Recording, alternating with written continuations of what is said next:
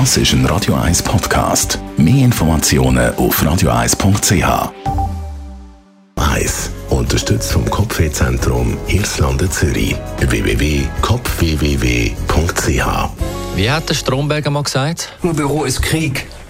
Ja, und Krieg gewinnst du an der Front. Und trotzdem wollen viele eigentlich nicht mehr nach die Front, nicht mehr zurück ins Büro. Das zeigt eine neue europäische Studie von Unispace, der Experten in Sachen Arbeitsplatzbeschaffung.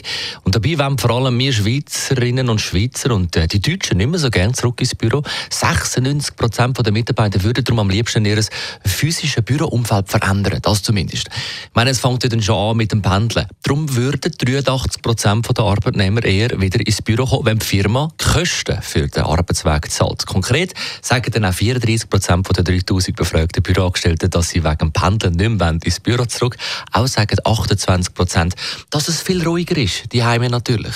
So das Ergebnis von der Studie von Unispace.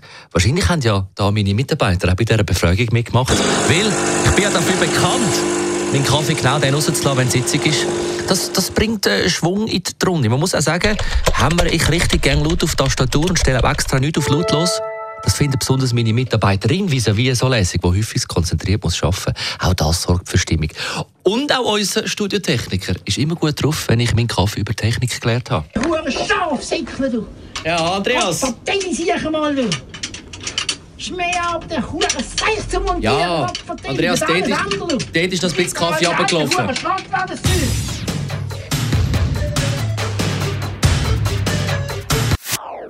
Das ist ein Radio 1 Podcast. Mehr Informationen auf radio1.ch.